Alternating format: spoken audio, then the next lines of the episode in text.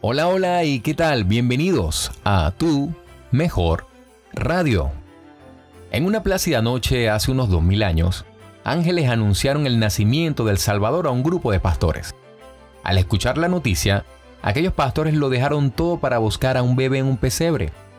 Han transcurrido miles de años y la invitación no ha cambiado.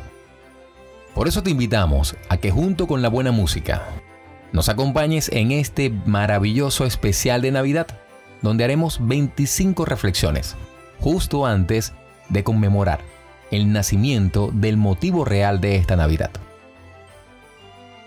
Y sin más, comenzamos. Reflexión número 3. Emanuel. Los profetas del Antiguo Testamento no sabían cuándo se cumplirían sus palabras, solo proclamaban lo que el Espíritu de Dios les revelaba. Así pues, cuando Isaías profetizó, He aquí, una virgen concebirá y dará a luz un hijo, y llamará su nombre Emanuel, Mateo capítulo 1 versículo 23 e Isaías capítulo 7 versículo 14, no tenían idea de cuándo sucedería. Emanuel significa Dios con nosotros. La presencia de Jesucristo en la tierra fue el primer paso para restablecer la intimidad con Dios que el hombre había perdido en el huerto del Edén.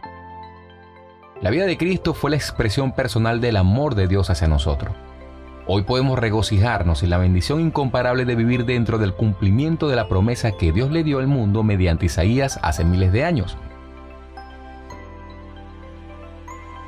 Y la actividad relacionada con la reflexión número 3 es, disfrute de la presencia de Dios. Vea su película navideña favorita y pídele al Espíritu Santo que la use para mostrarle algo nuevo acerca de la naturaleza de Dios invitándote a que nos sigas en la reflexión número 4 justo dentro de una hora.